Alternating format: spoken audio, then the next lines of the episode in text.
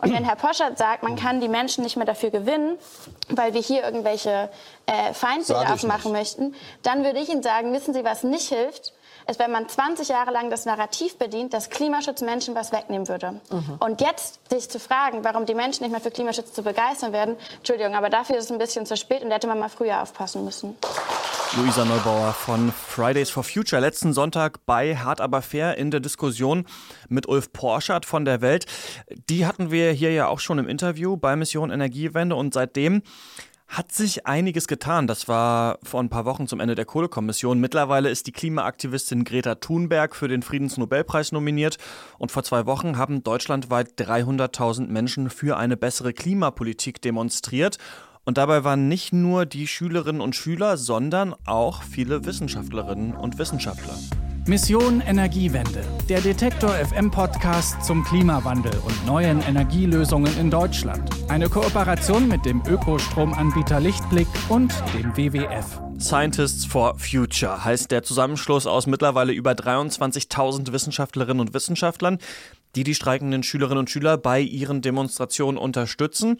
Und ich bin nach Berlin gefahren, um mit einem der Initiatoren, Volker Quaschning, über sein Engagement zu sprechen. Er ist Professor für regenerative Energiesysteme an der Hochschule für Technik und Wirtschaft Berlin und genau auf dem Unigelände haben wir uns auch für einen kurzen Spaziergang an der Spree getroffen. Wir sind hier gerade an der Spree. Es ist noch einigermaßen warm, habe ich gerade gesagt. Ähm, denken Sie, es kommt noch mal so eine kalte Phase jetzt in diesem Jahr? Also in meiner Erinnerung ist es auf jeden Fall so der wärmste Winter gewesen, an den ich mich eigentlich erinnern kann. Ja, es ist immer so Wetter und Klima. Das heißt, äh, wenn es ja, jetzt einigermaßen warm ist, dann sagt man, naja, oh, guck mal, der Klimawandel ist da. Und wenn es dann drei Tage kalt ist, dann kommt Donald Trump und sagt, na, wo bleibt jetzt der Klimawandel? Also ähm, wenn wir permanent solche Sommer hätten wie letztes Jahr, dann wäre das eigentlich eine Katastrophe. Also der Sommer war ja eigentlich schon ein extremer Ausnahmesommer. Ähm, das ist das, was wir gegen Mitte oder Ende des Jahrhunderts erwarten, wenn wir keinen äh, Klimawandel machen, dass das dann die Re äh, keinen Klimaschutz machen, dass das die Regel ist. Ähm, insofern kann man über das Wetter durch den Klimawandel relativ wenig aussagen. Das wird hoch und runter gehen. Was uns halt einfach Sorge macht, sind die langfristigen Trends und vor allen Dingen halt dann auch die äh, dramatischen Klimaveränderungen, die dann hin zu, dazu führen, dass einige Gebiete der Erde wirklich unbewohnbar werden, dass Artensterben zunimmt. Und das sind eigentlich so die Sachen, wo wir uns Gedanken machen. Ob nun mal die Sonne scheint oder nicht, ist dann, glaube ich, da relativ nebensächlich. Äh, wir treffen uns hier an einem äh, Freitag, am Fridays for Future, gibt es immer noch die Schülerstreiks. Ähm, und ich habe gerade auch schon wieder ein Poster gesehen. Äh, Respect Your Mother hat da eine Schülerin hochgehalten, aber die Mother, also das O, war der Erdball. Letzten Freitag haben in Deutschland 300.000 für eine bessere Klimapolitik demonstriert und Sie waren auch mit dabei. Genau, hier in Berlin waren es um die 25.000. Es war schon relativ beeindruckend, wie viele Schülerinnen und Schüler äh, sich dann einfach auf die Straße gestellt haben und welcher Kreativität und welchem Nachdruck sie äh, das Ganze dann äh, ja, wirklich hier versuchen für die, für äh, voranzubringen. Wir haben ja die Organisation Scientists for Future gegründet. Das heißt also, wir haben äh, einen Zusammenschluss von jetzt in der, in der Summe 23.000 Wissenschaftlern, Wissenschaft, 23.000 Wissenschaftlerinnen und Wissenschaftler, die sich hinter hinter die äh, Schülerinnen und Schüler gestellt haben. Und äh, das ist, glaube ich, ein relativ starkes Signal, weil bislang hat die Politik äh, ja, die Schülerinnen und Schüler relativ belächelt und gesagt, naja, es ist ja toll, was die junge Generation macht, dass sie sich mal politisch engagiert. Aber naja, das sollen die am besten mal Samstagnachts machen. Und außerdem haben die inhaltlich ja sowieso keine Ahnung. Also das sollen dann lieber die Profis machen. Und wir sagen eigentlich aus der Wissenschaft, seit Jahrzehnten das, was getan werden muss und viel, viel mehr, als heute auch nur ansatzweise passiert. Und ähm, da konnte man eigentlich nur ja, mit einer Faust in der Hand eigentlich nur zuhören und sagen, so geht das eigentlich nicht. Also man muss sich mit dem Thema Klimawandel ernsthaft auseinandersetzen. Das findet momentan überhaupt gar nicht statt. Also die Politik ignoriert das, macht äh, weiterhin Politik für irgendwelche Großkonzerne. Und ähm, deswegen ist es enorm wichtig, dass wir uns einfach mal zu Wort gemeldet haben und gesagt, die Anliegen sind berechtigt, berechtigt. Auch das, was die Forderungen sind, ist eigentlich aus unserer Sicht berechtigt. Und nun müssen wir einfach mal in diese Diskussion einsteigen, wie wir den Klimaschutz wirklich hinbekommen und nicht auf den Kindern rumhacken. Aber es gab doch jetzt die Kohlekommission, die ist doch zu erfolgreichen Ergebnissen äh, gekommen. Warum braucht es jetzt da Scientists for Future? Es gab eine Kommission, die hat auch ein Ergebnis gemacht. Ob es erfolgreich ist, muss man äh, dann mal versuchen zu interpretieren. Äh, wenn wir die Klimaberichte ernst meinen, ernst nehmen und auch das Pariser Klimaschutzabkommen umsetzen wollen, das ja der Deutsche Bundestag einstimmig ratifiziert hat, dann müssen wir etwa um das Jahr 2040 klimaneutral werden. Das heißt, wir müssen in den nächsten 20 Jahren eine Energieversorgung aufbauen, die ganz ohne Erdöl, Kohle und Erdgas in Deutschland auskommt.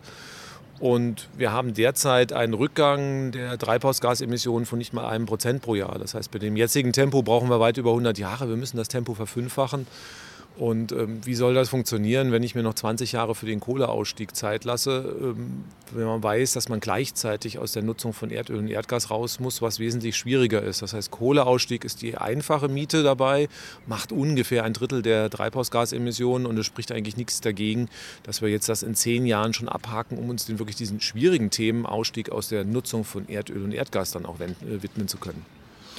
Wie ist es denn genau zu Scientists for Future gekommen? Also es würde mich wirklich interessieren, auch wie läuft das organisatorisch im Hintergrund ab? War das Ihre Idee jetzt zu sagen, wir machen das jetzt einfach mal oder wie, wie läuft das? Die Idee kam eigentlich von Gregor Hagedorn, das ist der äh, wissenschaftliche Direktor vom Naturkundemuseum, der einfach mal an Leute, die sich für Klimaschutz interessieren, aus dem Wissenschaftsbereich eine E-Mail geschrieben haben, ähm, ja, da passiert ja momentan in Anführungszeichen Schreckliches, ähm, wollen wir mal eine Aktion starten. Und dann hatten wir sehr, sehr schnell ein Team zusammen von 20, 30 aktiven äh, Kolleginnen und Kollegen.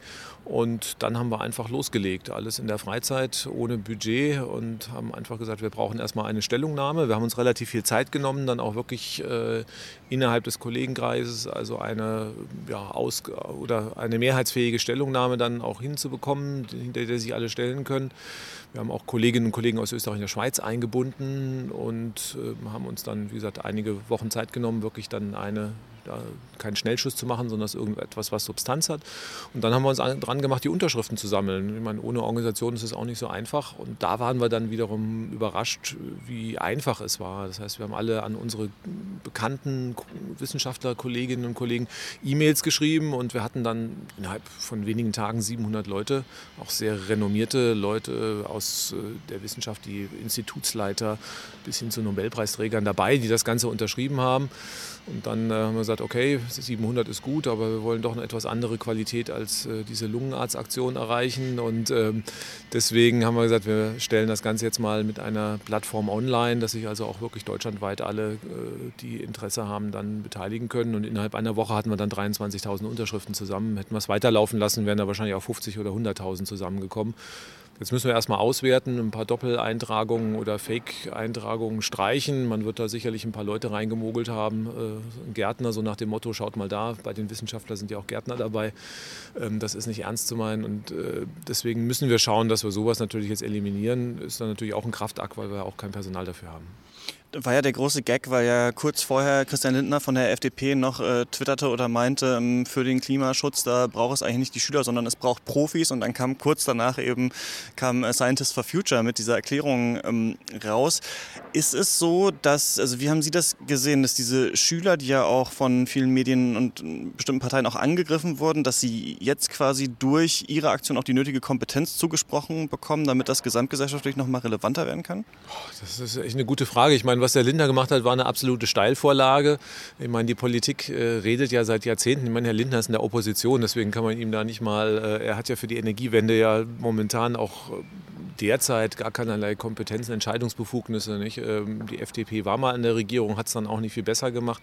Aber es war natürlich eine relativ gute Steilvorlage äh, insgesamt für uns, weil äh, einfach diese Diskreditierung, wo einfach also die Wissenschaft ganz klar ernsthaft äh, ja, davor warnt oder auch, auch das ganz klar ausspricht. Und ähm, das ist ja dann praktisch auch eine Diskreditierung dann der Wissenschaftler. Wir haben Dutzende von Studien, die zeigen, äh, wie schnell und was wir machen müssen. Und ähm, die werden regelmäßig von der Politik dann ähm, zur Kenntnis genommen, mit einem freundlichen Händeschlag dann äh, bestenfalls dann angenommen und irgendwo ins Regal gestellt. Und insofern das Gleiche, was mit den Schülerinnen und Schülern passiert, passiert ja eigentlich auch mit den Ergebnissen der Wissenschaft. Und ähm, insofern haben wir uns natürlich versucht, dahinter zu stellen. Ob die Schülerinnen und Schüler jetzt ernster genommen werden, wage ich zu bezweifeln. Man will ja keine wirkliche Energiewende. Und dann wird man auch irgendwelche Argumente wieder finden, ähm, die werden jetzt ein bisschen anders sein. Man wird sich natürlich jetzt nicht mehr als ähm, ja, hirnlose Spinner vielleicht bezeichnen können. Aber äh, man wird natürlich schon sagen, das geht so alles nicht und kann man nicht und sonst irgendwie. Also die gleichen Argumente, die wir ja auch bei der Kohlekommission schon gehört haben, die wird man weiter bemühen, da bin ich mir ziemlich sicher. Wie läuft die Zusammenarbeit oder gibt es die da mit Fridays for Future und mit den äh, Schülerinnen und Schülern? Das ist ja eigentlich interessant, dass diese Welten jetzt so aufeinandertreffen, eben eigentlich diese sehr jungen Menschen und dann diese eben oft doch schon älteren Wissenschaftlerinnen und Wissenschaftler. No, na, wir haben äh, schon versucht, erstmal den Kontakt zu, zu äh, suchen, weil äh, wir wollen ja auch nicht das unterlaufen. Also was natürlich auch fatal wäre, wenn jetzt der Eindruck entsteht, naja, da gibt es jetzt irgendwelche Forscher und äh, die haben sich ein paar Schüler gesucht, die für sie jetzt auf die Straße gehen und äh, dann äh, wird ja dann immer vorgeworfen, die dann irgendwie die, die, Taschen dann voll machen oder Forschungsgelder. Ich meine, ich bin, bin Beamter des Landes Berlin, ich kann auch irgendwie hier Dienst nach Vorschrift machen. Also ich habe gar nichts davon, wenn jetzt hier in Deutschland äh, mehr Klimaschutz gemacht wird. Aber ähm, solche Argumente werden dann immer, immer ganz gerne bemüht. Und äh, wir hatten, wie gesagt, im Vorfeld für die Pressekonferenz natürlich die Kontakte gesucht, weil äh, man ja schon auch diese, diesen Schulterschluss auch zeigen wollte. Nicht? Und, äh, aber ganz klar müssen die Schülerinnen und Schüler, also Fridays for Future, selber entscheiden, in welcher Art und Weise sie die Unterstützung haben wollen. Das muss ganz klar unabhängig bleiben. Auch wir wollen unabhängig äh, das Statement aus der Wissenschaft äh, dann darstellen. Wir haben uns dann auf den Demonstrationen entsprechend gesehen und jetzt gibt es auch äh, eine Forderungsgruppe. Also es gibt eine Arbeitsgruppe bei Fridays for Future, die, sage ich mal, außer den jetzt normalen Protesten, wo es einfach heißt, wir brauchen mehr Klimaschutz, auch wirklich konkrete Forderungen an die Politik formulieren will. Die haben sich mit einigen Kolleginnen und Kollegen dann aus der Wissenschaft auch nochmal abgestimmt und gesagt, kann man das wirklich so fordern? Also was sagt, sagt, sagen die Kolleginnen aus der Wissenschaft dazu? Und ähm, diese Kontakte bestehen und werden auch weiter bestehen. Und wir haben ja auch noch andere Gruppen. Also wir haben jetzt Parents for Future, die, äh, also die Eltern, die sich praktisch jetzt hinter die streikenden Schülerinnen und Schüler stellen und ihnen versuchen, den Rücken freizuhalten, weil die Schulen und einige Schulleiter machen ja enorm Druck auch auf die Schüler. Ähm, wir haben bis hin dann Artist for Future oder Gesundheitswesen für, für Klima. Das sind also hier ganz andere Bewegungen. Und das ist natürlich sehr schön, dass wir jetzt eine breite gesellschaftliche Schicht haben, weil ganz klar, ich meine, die, die junge Generation ist zum Teil, die meisten davon gar nicht wahlberechtigt. Und äh, die werden auch alleine den Klimawandel nicht stoppen können. Das muss die ganze Gesellschaft tun. Und irgendwann müssen sich natürlich auch, ich sage mal in Anführungszeichen, die alten Säcke wie wir bewegen. Weil äh, wenn wir weiter so machen und unseren Lebensstil nicht ändern und nicht bereit sind, irgendwelche Veränderungen und auch nur einen Euro dafür auszugeben, dann werden wir natürlich keine Chance haben, auch ähm, das Klima zu retten. Auf Ihrer Website stehen so unterschiedliche Positionen von Ihnen, unter anderem äh, die Revolution kann nur von den Bürgern ausgehen. Das sieht man jetzt vielleicht so ein bisschen, zumindest mit den Schülern und jetzt mit Ihnen, aber wie genau was genau fordern Sie jetzt? Also wie genau kann sich das jetzt politisch ändern? Denn ich hatte so das Gefühl, deswegen fand ich es interessant, dass jetzt Scientists for Future kommt. Ich dachte oder hätte erwartet, dass vielleicht Fridays for Future ihren Höhepunkt erreicht, zum Ende der Kohlekommission da nochmal Druck zu machen und das dann ausläuft. Aber jetzt ist Scientists for Future da, jetzt ist ähm, Greta Thunberg für den Nobelpreis nominiert und so weiter. Also es kann ja nochmal wirklich Momentum aufnehmen. Aber denken Sie, da kann wirklich was passieren? Die Politik wird sich irgendwie bewegen? Muss man insgesamt schauen. Also ähm, ich weiß es nicht. Aber es ist erstmal äh, enorm wichtig. Das Problem wird ja jeden Tag größer. Also es ist ja nicht so, dass wir mal sagen, okay, wir versuchen es jetzt mal, dann haben wir es nicht geschafft und ähm, ja, dann lassen wir es halt. Ich meine, ich habe Kinder und wenn man einfach diese wissenschaftlichen, die Klimaberichte liest und weiß, was auf uns zurollt, also das ist ja wirklich ähm, katastrophal. Meeresspiegelanstieg in einigen mit mehreren Metern Regionen der Erde werden unbewohnbar. Also das sind einfach Sachen, wo man sagt, das kann ich äh, nicht guten Gewissens laufen lassen, wenn ich weiß, dass meine Kinder Ende des Jahrhunderts dann in eine Situation reinkommen, die ja wirklich existenzbedrohend ist. Und ähm, deswegen müssen wir natürlich ganz klar arbeiten. Ich sehe momentan noch nicht, dass auch unsere Gesellschaft bereit ist, ähm, die nötigen Veränderungen durchzuführen. Also erstmal ähm, ist, sage ich mal, die Dringlichkeit bei vielen noch gar nicht angekommen. Also dass Klimawandel ein Problem ist, das ist durchaus äh, gesellschaftlich mehrheitsfähig, dass wir jetzt innerhalb von 20 Jahren so eine Rostkur machen müssten, um wirklich hier einen radikalen Schwenk zu machen. Ich glaube, das ist bei vielen noch gar nicht da. Deswegen müssen wir A, erstmal weiter aufklären. Das ist ein sehr langer Prozess. Und dann brauchen wir natürlich auch die Bereitschaft. Also das hört ja schon auf, wenn wir über das Tempolimit diskutieren. Also das heißt, äh, oder dann, ja, ja, Klimaschutz ganz gut, aber mein Flug nach Mallorca, der steht halt nicht zur Disposition. Und das heißt, wir müssen äh, über alle Gesellschaftsschichten A, unser Handeln reflektieren. Wir müssen versuchen, eine komplett andere Energieversorgung aufzubauen. Das bedeutet ähm, auch eventuell Veränderungen, gar nicht irgendwie Einschränkungen, aber Veränderungen des Lebensstils. Und auch dafür, dass man mal den einen oder anderen Euro dafür ausgibt. Nicht, dass wir uns irgendwie hier dramatisch verschulden, aber ähm, man kann keine Energiewende machen, ohne Geld zu investieren. Langfristig wird das gut sein für den Standort Deutschland, weil wir einfach dann auch in neue Zukunftstechnologien äh, investieren. Mit Verbrennungsmotoren und Kohlebaggern werden wir in 20 Jahren weltweit kein Geschäft mehr machen können. Deswegen deswegen ist auch industriepolitisch dieser Strukturwandel notwendig. Aber natürlich wird es dabei auch Verlierer geben und das wird natürlich weiterhin eine ganz harte Diskussion sein. Wie geht es jetzt ähm, direkt für Sie und mit Scientists for Future äh, weiter? Heute ist ja Freitag, Sie streiken gerade nicht. Wahrscheinlich haben Sie auch noch was anderes zu tun, oder? Ja, gut. Äh, mein E-Mail-Aufkommen ist enorm groß. Wir versuchen jetzt gerade auch äh, im Rahmen der Aktionen das Ganze äh, voranzubringen. Ähm, meine Frau ist für Parents for Future vor Ort und streikt. Also insofern ist die Familie immer damit eingebunden. Wir verteilen das ein bisschen. Ähm, wie geht es insgesamt weiter? Also ich meine, klar, wir sind ja im Bereich der Wissenschaft, wir entwickeln die Lösungen. Ich bin ja Energieforscher, das heißt also, wir sind weiter dabei zu sagen, was müssten wir machen im, im Bereich.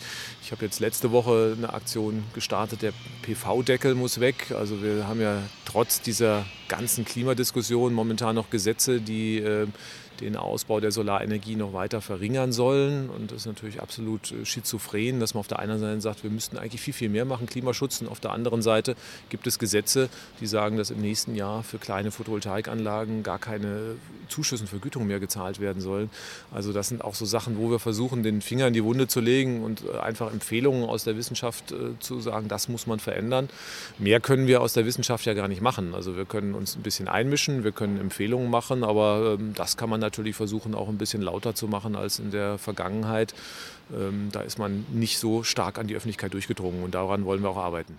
Parteipolitisch stehen ja so bundespolitisch die Zeichen leicht vielleicht auf eine nächste Bundesregierung, die schwarz-grün sein könnte. Hätten Sie auf so eine Regierung Hoffnung?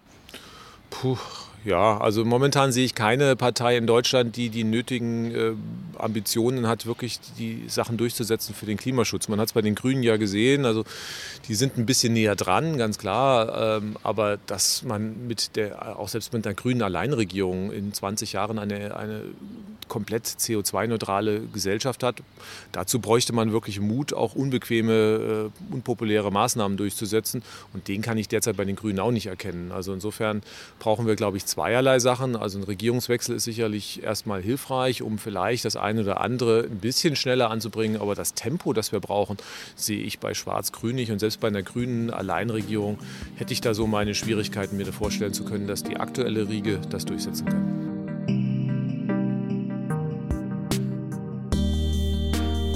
Nächste Woche geht es hier bei Mission Energiewende dann um das Grillen, das liebste äh, Sommerhobby der Deutschen. Geht das eigentlich nachhaltig oder kämpft man da eigentlich auf verlorenen Posten? Wir sprechen drüber und treffen auch ein Start-up, das ja angeblich nachhaltige Grillkohle verkauft. Und das machen wir alles, weil uns ein Hörer diese Frage gestellt hat. Falls ihr also auch Fragen habt nach ja so alltäglichen Klimasünden und wie man die vielleicht besser machen könnte, dann schreibt mir gerne eine Mail. Kontakt.detektor.fm ist die Adresse. Ich bin Christian Eichler. Bis nächste Woche. Mission Energiewende. Der Detektor FM Podcast zum Klimawandel und neuen Energielösungen in Deutschland. Eine Kooperation mit dem Ökostromanbieter Lichtblick und dem WWF.